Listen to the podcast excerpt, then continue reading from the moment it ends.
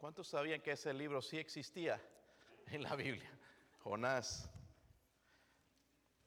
Algunos lo conocen Jonás y la ballena, pero no es Jonás y la ballena, porque la Biblia no dice ballena, eh, dice un gran pez, se lo tragó. es, eh, pero es bueno quizás para recordarlo, ¿verdad? Jonás capítulo 1, hermanos, si pueden ponerse de pie una vez más. No lo vamos a leer todo el capítulo, pero sí quiero ah, tocar algunos versículos durante el mensaje. Si traen Biblia, ¿verdad, hermanos? Oh, ok, se escucha a las hermanas nada más. Dice el versículo 3, y Jonás se levantó para huir de la presencia de Jehová a Tarsis y descendió a Jope y halló una nave que partía para Tarsis y pagando su pasaje entró en ella para irse con ellos a Tarsis lejos de la presencia de Jehová. ¿Podrían leerlo conmigo, hermanos, por favor? Dice, y Jonás se levantó para huir de la presencia de Jehová a Tarsis y descendió a Jope y halló una nave que partía para Tarsis. Pagando su pasaje, entró en ella para irse con ellos a Tarsis, lejos de la presencia de Jehová. Padre, ayúdeme, Señor, en esta noche a predicar su palabra, Padre, en el poder del Espíritu. Ayúdeme a aplicarla a la necesidad de su pueblo. Señor, háblenos, transfórmenos, cámbienos. Señor, y si hay este problema en nuestra vida, Dios mío, que sea resuelto hoy eh, con la ayuda de su Espíritu Santo. Que traiga convicción, Señor, de pecado en nuestras vidas. Y que nos ayude, Señor, por favor. Oramos por sus misericordias en el nombre de Jesucristo. Amén. Pueden sentarse, hermanos, y pues hay una nueva norma, una manera de vivir a la que nos estamos tratando de acostumbrar hoy en estos días. Es el distanciamiento social. Es bien difícil, ¿verdad, hermanos? Seis pies. Seis pies y eh, tratar de, guardar esas, esa distancia que ellos piden. Le llaman el distanciamiento social, ¿verdad? Eh, también llamado distanciamiento físico. Y lo definen como mantener el espacio entre usted y una persona que no es de su familia. Mantener el espacio. Gracias a Dios aquí hemos tratado de mantener los seis pies. Tenemos un edificio grande, lo hemos podido lograr. Pero hermanos, lo que quiero hablar, y es lastimoso, es, es, es duro hablar de lo que hay. Necesitamos el distanciamiento social para evitar el contagio. Pero hay un distanciamiento, hermanos, que no debería estar pasando y es el distanciamiento de Dios. Muchos se han distanciado, se han ido lejos de Dios, ¿verdad? Porque Dios, hermanos, es un Dios que quiere comunión con nosotros.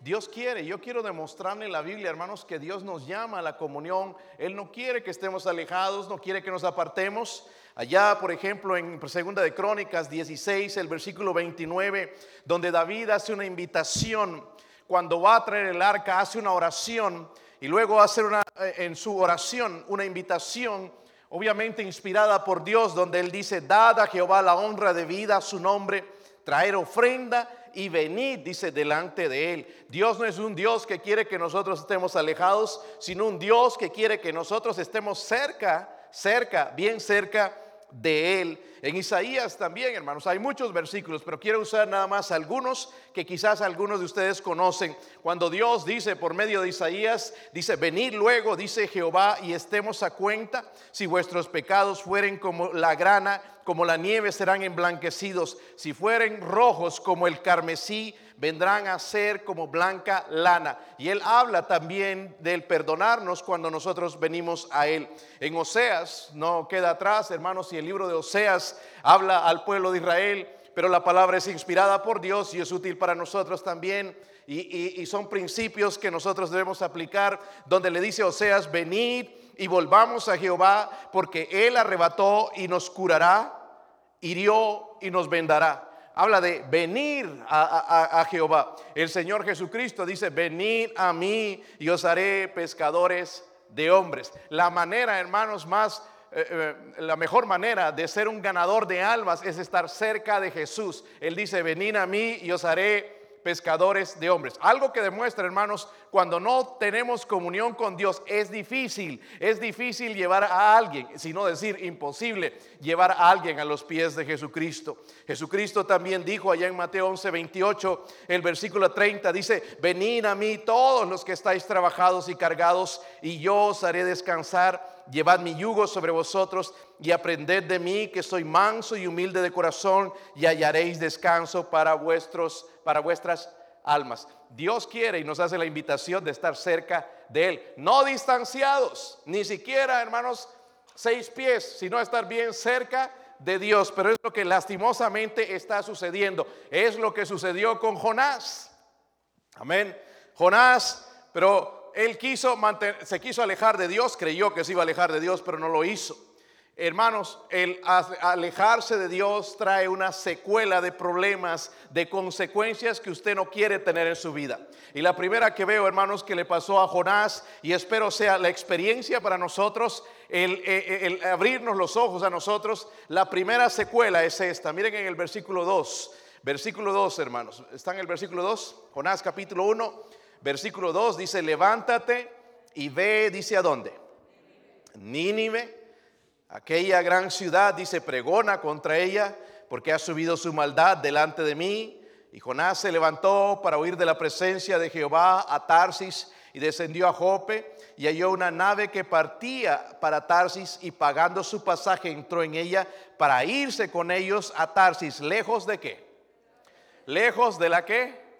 Presencia, eso es lo que él creyó, porque en los salmos dice, ¿dónde huiré de tu espíritu? ¿Verdad? Eh, es, difícil huir de Dios al monte más alto, del fondo del mar, donde sea, Dios nos ve. Pero eso es lo que él trató. Pero trajo unas consecuencias, una secuela de problemas en su vida. Y la primera, hermanos, que veo es esta. La desobediencia, ¿qué? Intencional. La desobediencia intencional. la, la, la orden de Dios era ir a Nínive.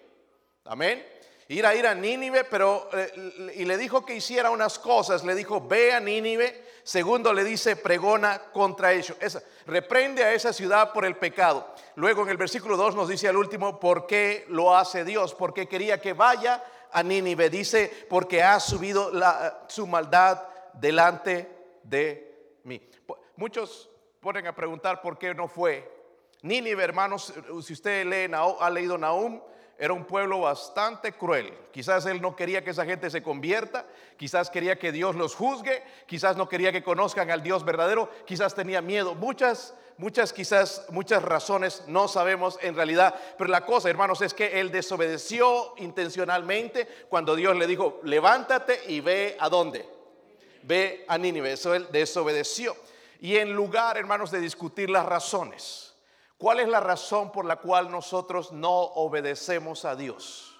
Porque no sabemos las razones de Jonás. Porque tenemos un mandamiento bien, bien, bien similar al, de Jonás, donde en Mateo 28, 19 nos dice, por tanto, dice, id y haced discípulos a todas las naciones, bautizándolos en el nombre del Padre y del Hijo y del Espíritu Santo, enseñándoles que guarden todas las cosas que os he eso es una orden de parte de Dios.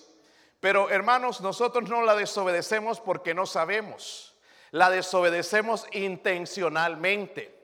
Pero entonces, pastor, ¿cómo es que yo puedo en este tiempo donde hay distanciamiento? Hay algunas maneras. Yo sé, hermanos, que muchos les gustan las redes sociales. Por lo menos, hermanos, podríamos compartir el Evangelio por medio de un texto, de, de medio de un email. Podemos compartir el Evangelio en diferentes maneras. Podemos ganar un alma a Cristo hasta por teléfono. Amén. Si no lo hacemos, hermanos, es una desobediencia intencional. Y cuando ya desobedecemos un mandamiento de Dios, hermanos, nos es fácil romper el otro. ¿Se han dado cuenta en la vida? Rompemos uno, hermanos, ya es fácil romper el otro. ¿Sí o no? Yo he tratado, hermanos, desde el ser cristiano, tratar de obedecer las autoridades también, porque antes como inconverso rompía una ley de los hombres pensando, ah, todos lo hacen y para beneficio mío tengo que mentir. Y la verdad, hermanos, es que las autoridades son puestas por Dios. Y si temo a Dios, debo temer las autoridades o no tenerles miedo, pero sí respetarlas, porque eso es lo que Dios me manda a hacer. Pero es fácil, hermanos, cuando nosotros rompemos un mandamiento, es fácil romper el otro y el otro y el otro así. Si dejamos algo de hacer algo que Dios nos dice, es más fácil hacer eso. Por ejemplo, hermanos, si dejamos de leer la Biblia, es fácil dejar de orar. Eso es, hermanos, eso es desobediencia intencional, no que no tenemos tiempo. ¿Habrá alguien aquí que no tiene tiempo para leer la escritura? Somos gente ocupada, hermanos, pero hay tiempo para leer la Biblia. Hay tiempo para orar. Amén. Hay hermanos ya desde las 3 de la mañana, 4 de la mañana están ya leyendo, están metiéndose en la palabra de Dios, están buscando en el trono de Dios, están buscando el alimento espiritual temprano en la mañana, porque si no, hermanos, es fácil para nosotros si desobedecemos algo que nos parece simple, romperlo y las otras cosas van a ser más fácil hacerlas. Amén. So hay una secuela entonces cuando nosotros nos distanciamos de Dios, vamos a empezar a desobedecer intencionalmente con el asunto también de no venir a la iglesia, de ya no congregarnos, de ya no dar parte a nuestra iglesia, ya no ofrendar, ya no quitar el diezmo, ya no hacer nada para la obra de Dios. Es fácil, hermanos. Eso se llama desobediencia intencional. ¿Sí o no? No vamos a llegar a Dios y vamos a decir, no, Señor, yo no sabía. Sí lo sabemos, hermanos. ¿Sí o no? Pero hay una secuela, si nos distanciamos, está bien ahora que te mantengas y vas al supermercado los seis pies. Y allá en fila, ¿verdad? A veces hay unas filas largas para ir a la tienda, al Home Depot, a Walmart, a cualquier lugar tienes que hacer fila, ¿verdad? Y está bien que mantengas porque no sabes si el del frente te puede contagiar. Y de paso hay alguien en la puerta, no está controlando la distancia. Pero cuando nos distanciamos de Dios, hermanos, sí tenemos un problema bien serio vamos a empezar a desobedecer intencionalmente a nuestro Dios. Amén. ¿Está conmigo? Ya no nos va a doler, no nos va a pesar, lo vamos a hacer tal como lo hizo Jonás. Se levantó y se fue. Dice que se fue primero, le iba bien, todo bien hasta Jope. Luego compró su pasaje para Tarsis, lo que es España hoy en día. Y allá le empezó a ir mal las cosas.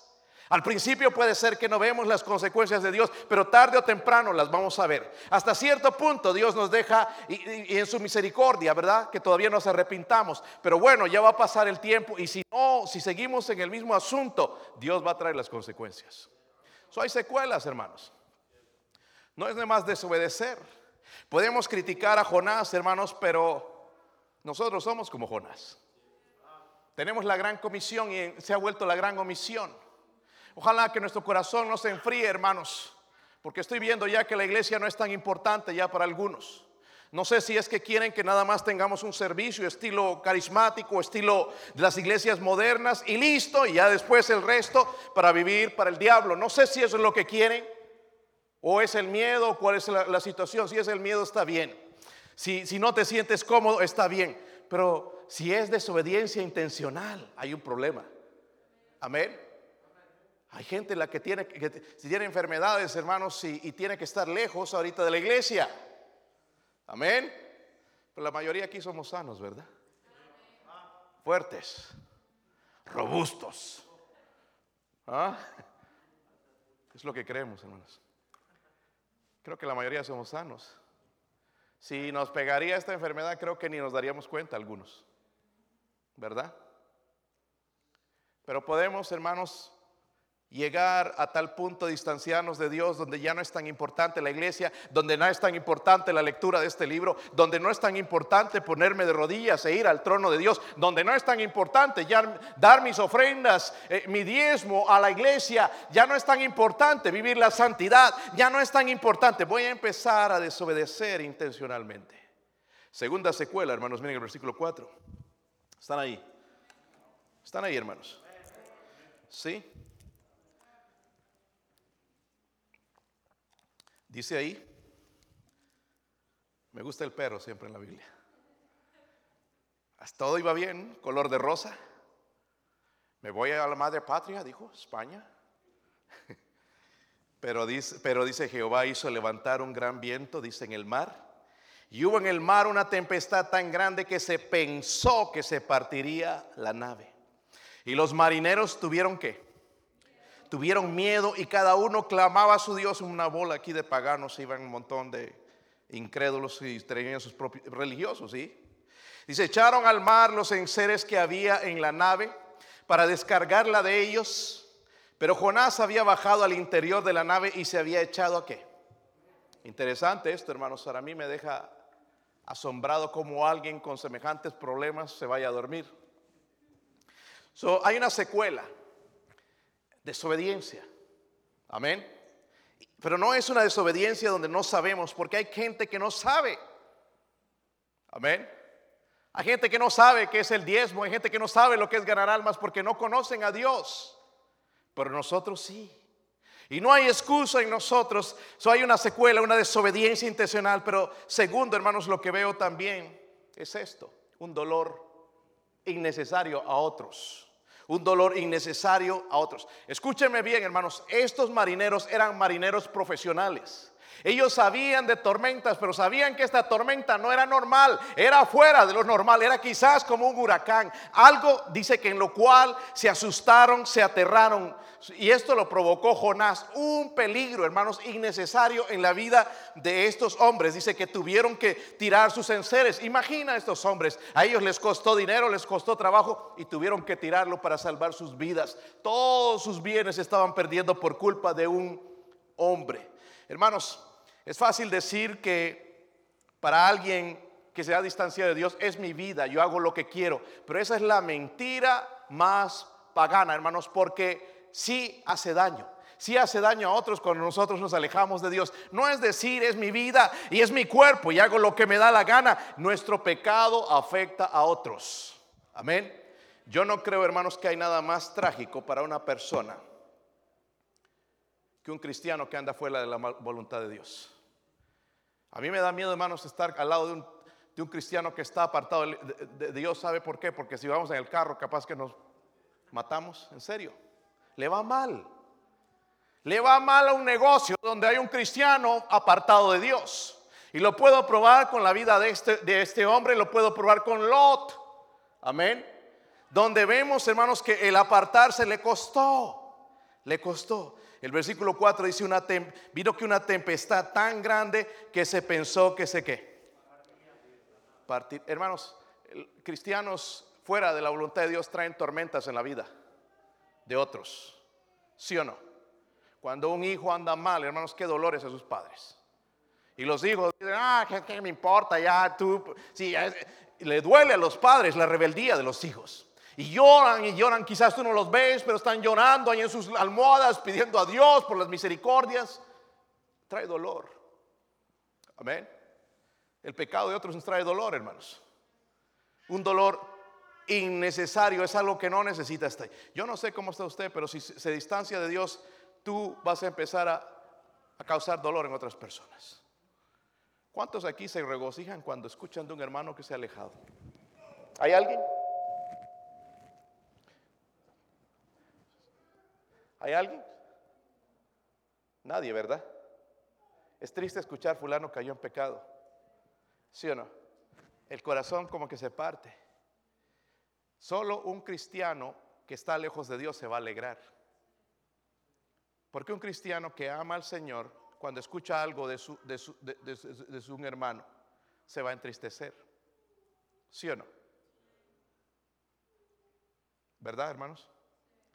Lo que provocó Jonás dice que una tempestad vino, pero era tan grande que se pensó que se partiría la nave, perdieron en seres, perdieron muchas cosas, se aterró la gente en ese lugar y gloria a Dios, y los marineros vinieron a conocer al verdadero Dios. Pero mientras todo eso pasó, hermanos, pudo causar la muerte de todos estos hombres. Un dolor innecesario. Amén. Es lo lo que sucede cuando nos alejamos de Dios. El versículo 5, la última parte, dice algo que es importante. Dice que la última parte, hermanos, dice, pero Jonás había bajado, ¿lo ven ahí? Pero Jonás había bajado al interior, dice, de la... Noten que había bajado, estaba descendiendo poco a poco y se había echado, ¿qué? A dormir. Hay una secuela. Cuando nos distanciamos de Dios. No, Señor, son seis pies, están pidiendo distanciamiento, no de Dios. No nos tenemos que separar de Dios. Nos tenemos que separar quizás de la gente, pero no de Dios, hermanos. Amén.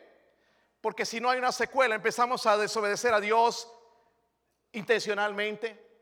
Vamos a empezar a causar dolor innecesario en otras personas, pero también va a provocar esto en nosotros, un dormir que espiritual, un dormir espiritual. Note la última parte del versículo 5 entonces y se dice se había se había echado a qué?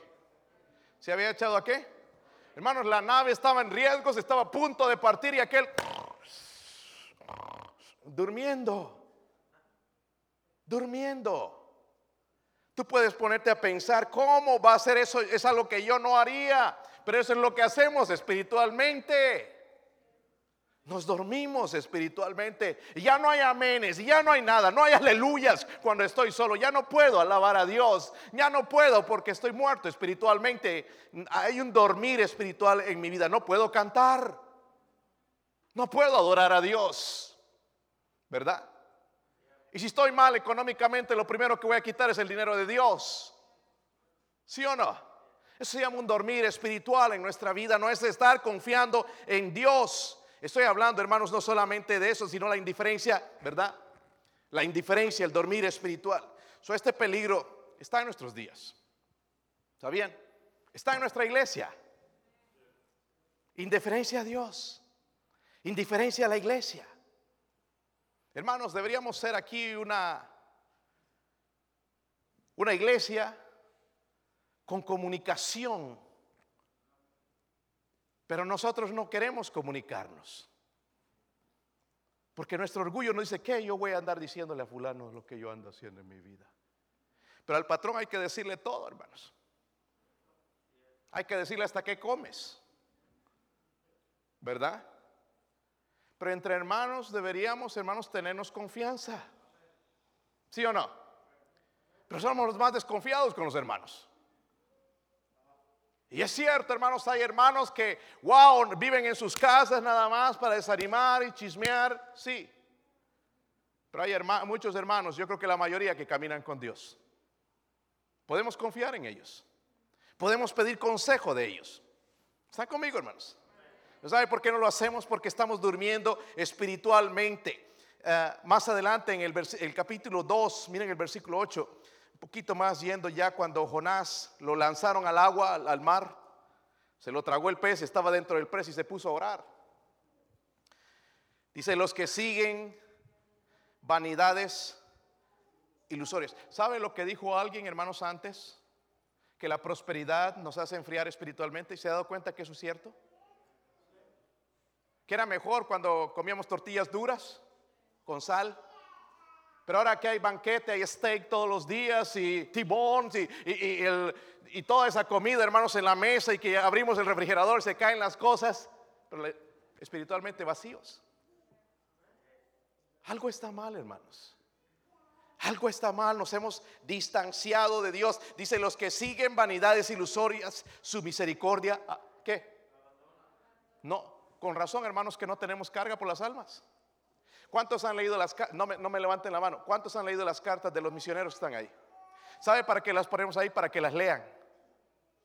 Porque los apoyamos. Damos mensualmente a ellos. ¿Sí o no?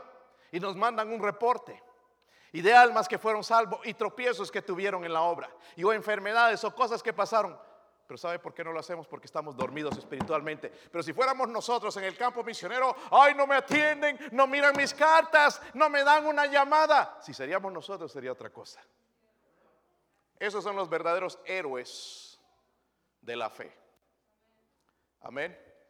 Debería tomarse un tiempito de leer un poquito acerca de ellos. Amén, hermanos. Pero no lo hacemos porque no es nuestra vida y no nos importa. Pero si usted va a decir misionero, a mí me importaría lo que Dios está haciendo contigo y lo que está pasando con tu vida en ese país. Nos provoca un dolor espiritual. Cuando abandonamos la misericordia, hermanos, escúcheme bien esto. Si abandonamos la misericordia en la iglesia bautista de la fe, entonces Dios tiene todas las cartas para cerrar esta iglesia. Y nada lo va a evitar. Si nos sentamos ahí, no, que el coronavirus, que pase esto. Y si no pasa, hermanos, Vamos a quedar muertos espiritualmente, ya nos van a tener que enterrar nada más con, ¿verdad? Si abandonamos la misericordia, hermanos, Dios tiene todas, todas las razones para cerrar nuestra iglesia, para, para, que, para que ya no sigan abiertas las puertas de esta iglesia. Estaba leyendo hoy un reporte. La mayoría de iglesias pequeñas están batallando. Ya no tenían antes, pero ya no tienen nada ahora. Y, y me puse a pensar, ¿qué tal nosotros? Nosotros podríamos estar en la lista. ¿Verdad, hermanos? Podríamos estar. Si mandamos la misericordia por las almas, por aquellos que viven al frente, esta gente que, que, está perdida, si abandonamos la misericordia, entonces, ¿qué razón tiene de estar este edificio aquí? Porque aquí estamos cómodos, aire acondicionado, bonito todo, pero la misericordia Jonás estaba durmiendo, hermanos, en medio de la confusión. Tormenta y rayos, y yo no sé, hermanos, las olas, el agua que chocaba contra el barco, y yo no sé, pero él podía dormir. El mundo está muriendo, hermanos, y hay cristianos indiferentes que no, hacen nada, no se preocupan, escuchan de las muertes. Ah, uno más como que murió una mosca. Hermanos, son almas. Cada día veo el reporte de la gente que muere en Tennessee. Gloria a Dios, no son muchos, hermanos. No son muchos, 200, 200 y algo, ¿verdad? Pero ves en otros estados miles y, almas, hermanos, que quizás nunca escucharon el Evangelio porque nadie tuvo misericordia de ellos y están en el infierno hoy. Algo peor que el, famoso coronavirus. la naturaleza, hermanos, de dormitar de Jonás es destructiva. Algunos le llaman letargo, dormir del cristiano descuidado. Por ejemplo, hermanos, Jonás durmió en un lugar donde él no podía ayudar a otros en la obra que estaban haciendo, ¿verdad? Estaba durmiendo, los otros tirando cosas, ay, las velas, ¿qué hacemos? Y otros orando a sus dioses, ay, ayúdenos a, a toda clase de dioses. Pero Jonás durmiendo. Lo mismo el cristiano, hermanos, que está alejado de Dios, no puede ayudar en la obra de Dios. Le piden algo y no se mueve. Espera que otros lo hagan. ¿Está conmigo, hermanos? Número dos, Jonás durmió cuando había una reunión de oración en la cubierta. El cristiano frío o durmiente no le gustan las reuniones de oración. Le gustan las parrilladas. Invítale una carne asada, no se le va a faltar. Es más, va a llegar temprano. Pero a las reuniones de oración no va a llegar jamás. Jonás durmió, hermanos, cuando él estaba en gran peligro. Los cristianos durmientes, hermanos, están en peligro y no lo saben. Yo tengo que advertirles personalmente, algunos de ustedes, tengan cuidado. Sus vidas están en peligro. Y no se tienen que darse cuenta. Si tú te duermes, ten cuidado. Vas a caer en un pecado. Y te va a doler. Amén. Tenga cuidado, no el hecho de venir a la iglesia, no el hecho de que lees un versículo en la mañana, de que oras un poquito, te va a mantener. Tenemos que tener cuidado y estar despiertos, hermanos. La iglesia necesita despertar. Los que nos miran allá en sus casas necesitan despertar. Las misericordias de Dios, ¿cuándo? ¿Qué nos va a despertar, hermanos? Ya nos vino el coronavirus, dice que viene otra ola de coronavirus que va a ser peor. Dicen que vienen por allá del África unos, ah, ¿cómo les llaman? Los... Ah, avispones que matan a la gente. Y la gente. ¿Qué más esperamos, hermanos? Hay una nueva enfermedad para los niños en New York. No sé si han leído. ¿Qué más esperamos? Para despertar, hermanos. Nosotros somos la luz de este mundo. Pero ahí estamos distanciados de Dios, enfriados, estamos a punto de dormirnos en los servicios, leemos la Biblia, nos dormimos, oramos, nos dormimos, pero en la televisión estamos bien pegados los ojos, hermanos, y no nos perdemos una sola palabra de la película. Aunque nos pregunten de la película, así sabemos. Pero nos preguntan qué dijo Dios hoy, no sabemos nada. Amén. Jonás durmió mientras los paganos necesitaban lo necesitaban. Los cristianos estamos durmiendo, hermanos, cuando la gente nos necesita. Ayer me dieron una noticia de un muchacho, una de las empresas donde trabajo, le ha pasado muchas cosas, hermanos. Primero se casó y que la esposa le resultó mal y ha agarrado, gracias a Dios, la custodia de su hijo. Pero ahora le detectaron un problema en los intestinos, cosa, hermano, que tienen que cortar la mitad de los intestinos. Y ahí va a trabajar, hermanos, con dolor. Ayer lo vi yo y no debería estar en tu casa, le dije. No, I have to work. Y, me dijo, tengo que trabajar. Y con dolor. Y, alguien le dijo, no, no levantes eso. No, no, no, podría, no, no debería. Qué vida triste. Y me da pena porque el hombre no es salvo. Y en lo que han pensado, hermanos, es en quitarse la vida. Pero en eso no hay solución. Y a mí me duele la vida ver a este hombre con ese dolor, pero me dolería mucho más que él se quitara la vida o se muriera en esa operación o quedara mal y no conozca a Cristo. Él nos necesita, hermanos. Ahí estoy cada martes esperando a ver si puedo hablar con él. Ayer le mandé un texto diciéndole que yo cuido de él, que oro por él, porque quiero que me dé la oportunidad para compartir el Evangelio de Cristo. Hay otro, es un hippie ¿Conocen los hippies? Barbudos, peludos. Y ha agarrado confianza conmigo, ya nos hemos hecho amigos. Su esposa o novia es, es, de, de, no es de la China, es de Corea del Sur. Y he empezado, hermanos, ahí a tratar de establecer una relación. Ya hace un tiempo ya me permitió presentarle el Evangelio. Ayer volví a confirmar, me dice, ya estoy casi listo para recibir a Cristo. Gloria a Dios, alguien que no creía nada en las cosas de Dios y está casi listo. Su novia ha pensado en quitarse la vida y le dijo no, porque ella vino a los Estados Unidos dice, es que yo soy diferente. Sí es diferente, ¿verdad? Una persona de Corea del Sur. Y todos me ven diferente, pero eso está en su mente. El cochino diablo que quiere que se quite su vida. Y le dije, no hay esperanza. Yo sé exactamente lo que ella siente porque yo también soy extranjero aquí. Y eso abre las puertas, hermano mucha carga. Y ahí voy a estar el martes otra vez. Y antes quizás mandarle un texto. ¿Estás listo para recibir a Cristo? ¿Estás listo para recibir al Salvador? Porque Cristo cambia las vidas, ¿verdad, hermanos? Ya nos levanta de ese letargo espiritual, de esa indiferencia espiritual y podemos hacer algo para Dios.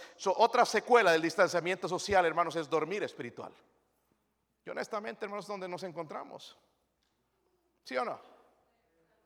Ahí nos encontramos, hermanos la indiferencia a Dios, a, su palabra, el letargo espiritual o como quieras llamarlo. Todo eso sucede, hermanos, cuando nos distanciamos de Dios. Y aquí viene la parte, hermanos, que nos gusta. Miren el versículo 17. Saltando al último versículo del capítulo 1. Si lo tienen, digan amén. Dice ahí, pero Jehová tenía preparado que no era un tiburón, una ballena, dice un gran qué, que tragase a. Y estuvo Jonás en el vientre del pez tres días y tres noches. Es interesante, hermanos, en toda esta historia hubo tres lugares donde dice que Dios tenía preparado primero la tormenta, el pez y luego más adelante la calabacera. Si han leído esta historia es tremendo. Pero aquí tenía preparado qué? Un gran Estamos hablando de las secuelas. Por último viene esto. O desobedecemos intencionalmente, provocamos un dolor innecesario, los padres a, veces a los hijos o entre pareja a veces con la infidelidad y los hijos a los padres causan dormir espiritual, pero por último un daño irremediable, un daño y hermanos, el problema no era el pez. Ay, ese pez lo pescaríamos y lo matamos. El problema no era el pez. Amén.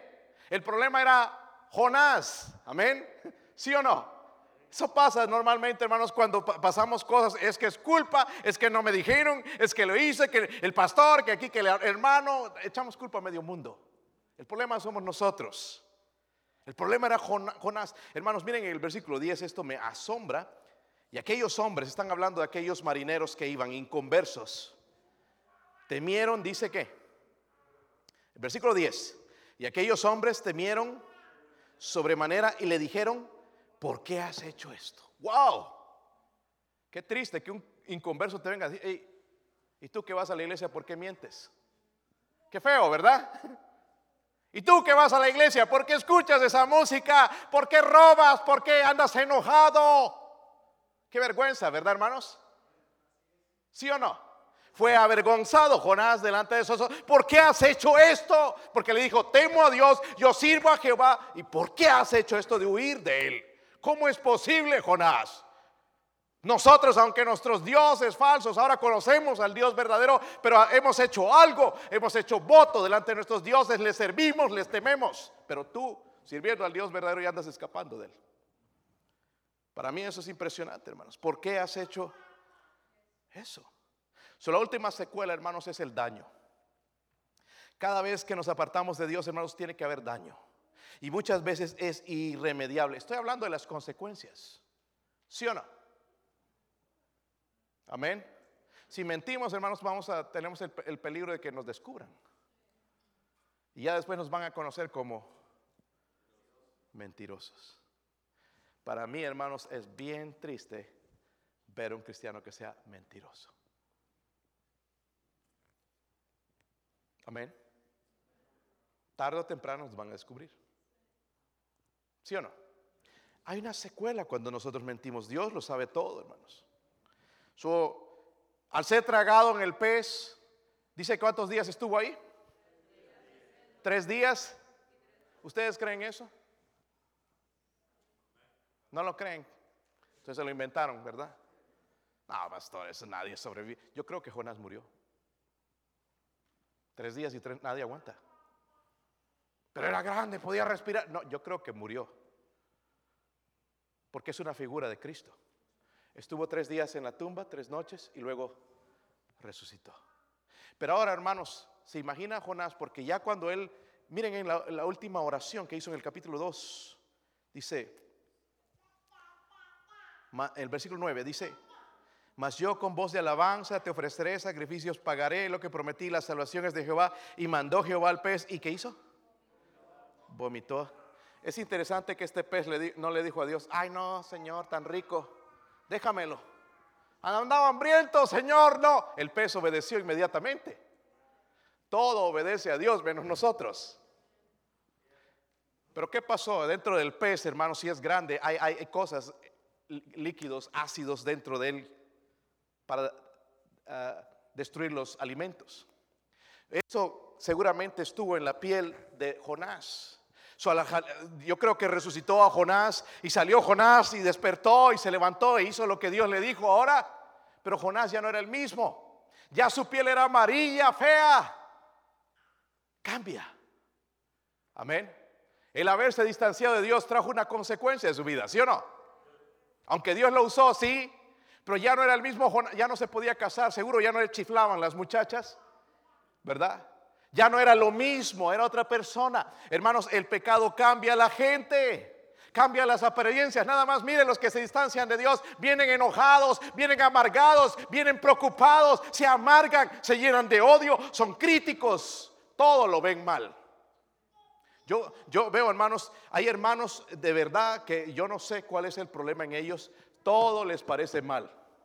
Nunca te van a decir, mira, qué bueno que están haciendo esto en la iglesia. Nunca, jamás. Qué bueno que, ganaste para Cristo, mi familiar, pastor. Nunca, jamás. Pero te van a decir todas que lo hemos hecho mal, que no deberíamos hacer de esta manera, que no hubiéramos gastado el dinero aquí. Todas esas cosas. Un espíritu amargo. Eh, cuando una persona habla así, hermanos, lo único que está diciendo, yo me he distanciado de Dios. Amén. ¿Sí o no? Escúchenme esto.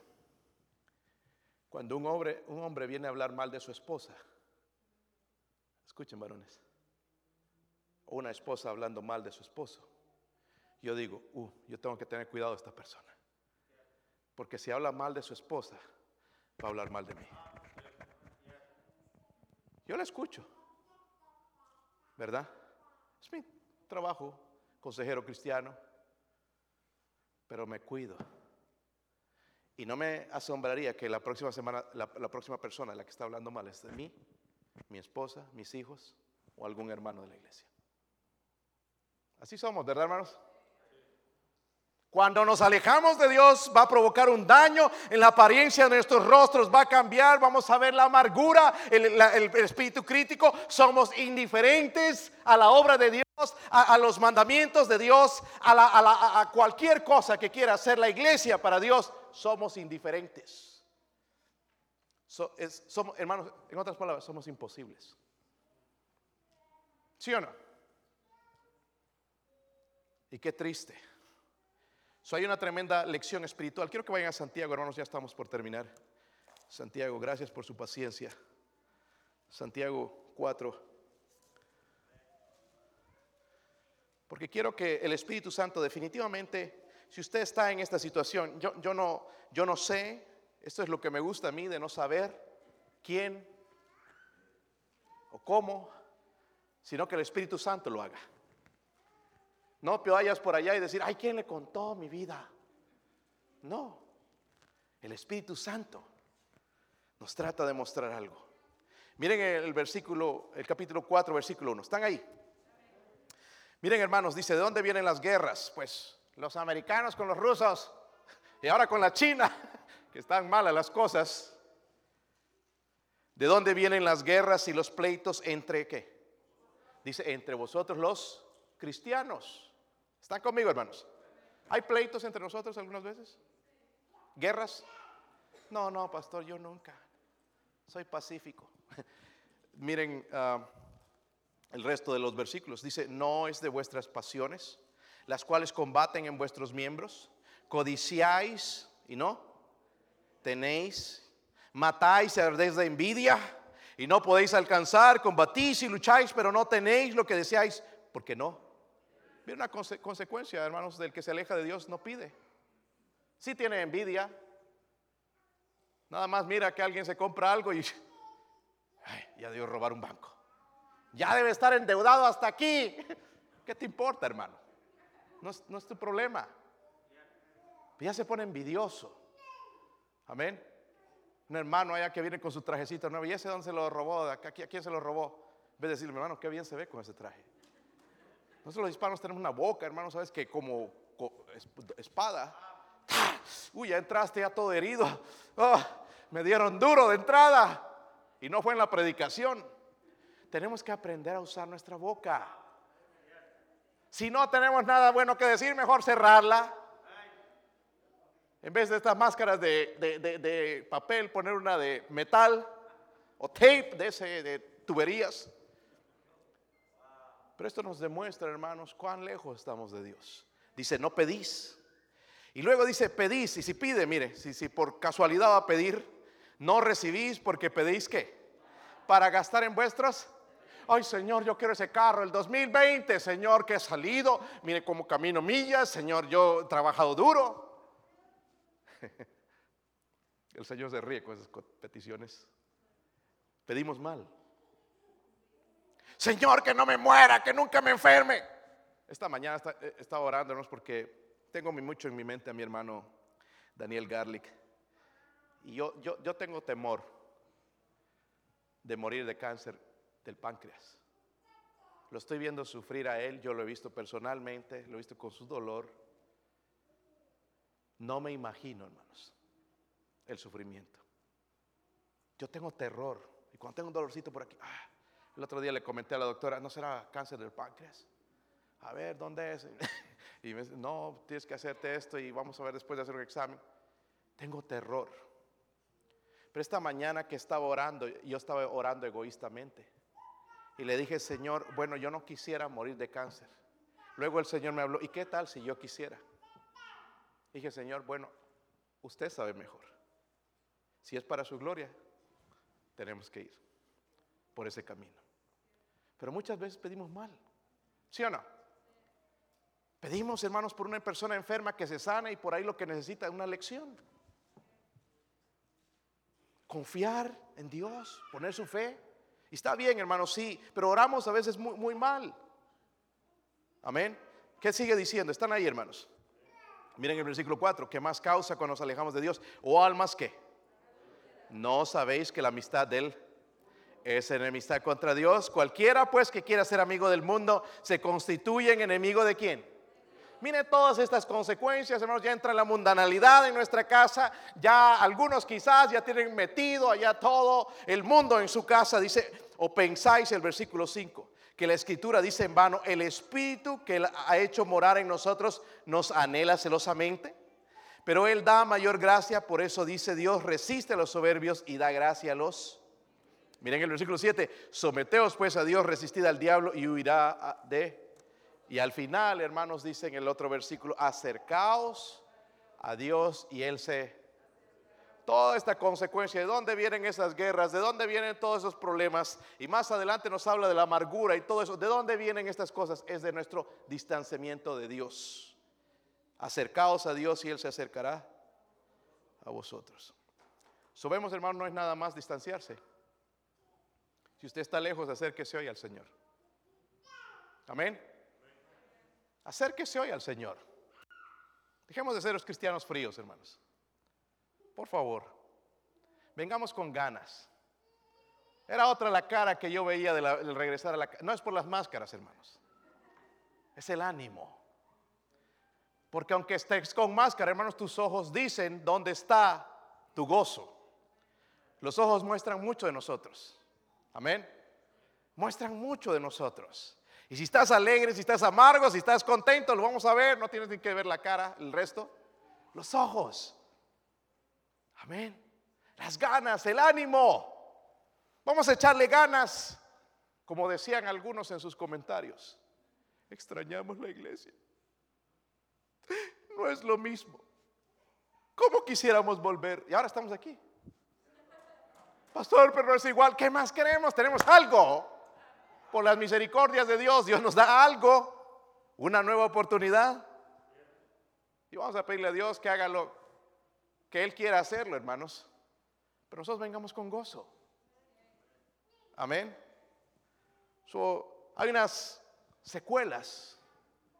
Si no hemos alejado de Dios, ya empezaste a desobedecer, ya, ya dejaste de leer la Biblia, dejaste de orar, dejaste de ganar almas, dejaste de dar tu diezmo, dejaste de vivir la santidad. Luego hablamos, hermanos, de que hay un dolor innecesario a otros. Ustedes saben lo que es el dolor que te causa una persona, ¿verdad? ¿Sí o no? Una cosa es cuando se muere, pero otra cosa es cuando desobedece. ¿Sí o no? Y los que hemos sido hijos rebeldes, a ver, levante su mano, ¿cuántos han sido hijos rebeldes? Qué bueno que hay algunos que no, pero quizás son los más rebeldes. Sabemos, hermanos, el dolor que le causamos a nuestros padres con nuestra desobediencia. ¿Sí o no? Lloran. Yo recuerdo literalmente a mi mamá, hermanos, en mi desobediencia, sentándose en mi cama cuando yo dormía, derramando lágrimas. Había lágrimas que caían en mi rostro, llorando por el dolor que le causaba. Dolor innecesario que después tuve que pagar. Amén. Pero también, hermanos, no solamente causa eso, sino un dormir espiritual. Está hablando de ganar, ah, no puedo. Dar una ofrendita para no puedo. No hay diferencia. Y por último, hermanos, un daño irremediable. Hay cosas en nuestra vida, hermanos, que son dañadas con el pecado y ya no tienen remedio. Una de ellas, escúcheme bien, es la vida de nuestros hijos. ¿Se han dado cuenta? Si nosotros somos rebeldes a Dios, lo vamos a pagar caro con nuestros hijos. Que Dios nos perdone. Le pregunto, hermano, ¿te has distanciado de Dios? ¿Te has distanciado de Dios? Hay que mantener el distanciamiento social con la gente, pero no con Dios. Quiero que se pongan de pie, hermanos, en el, versículo, el capítulo 2, versículo 9. Quiero que lo lean conmigo. Mi esposa va a tocar algo en el piano. Si usted siente que Dios le ha hablado, pues responda entonces a la invitación. Lo leímos hace un momentito, pero quiero que lo veamos otra vez. Versículo 9, capítulo 2. ¿Lo tienen? Léanlo conmigo. Dice, mas yo con voz de alabanza te ofreceré sacrificios. Pagaré lo que prometí. La salvación es Jehová. Tres cositas que sucedió en la vida de él, ¿verdad? Dice, con voz de alabanza. Ahí dentro de ese pez, después de que el Señor lo resucitó, dice, te alabaré. ¿Ok? Ya con el rostro cambiado, la vida cambiada, todo diferente. Yo con voz de alabanza te, alabaré y te ofreceré qué? Sacrificios. Dice, pagaré lo que? La salvación es de... ¿Sabe qué se llama esto? En pocas palabras, hermano, arrepentimiento. Arrepentimiento. Arrepentimiento. Muchos de nosotros lo que tenemos que hacer en esta, en esta noche es arrepentirnos por habernos distanciado de nuestro Dios. Que Dios nos ayude.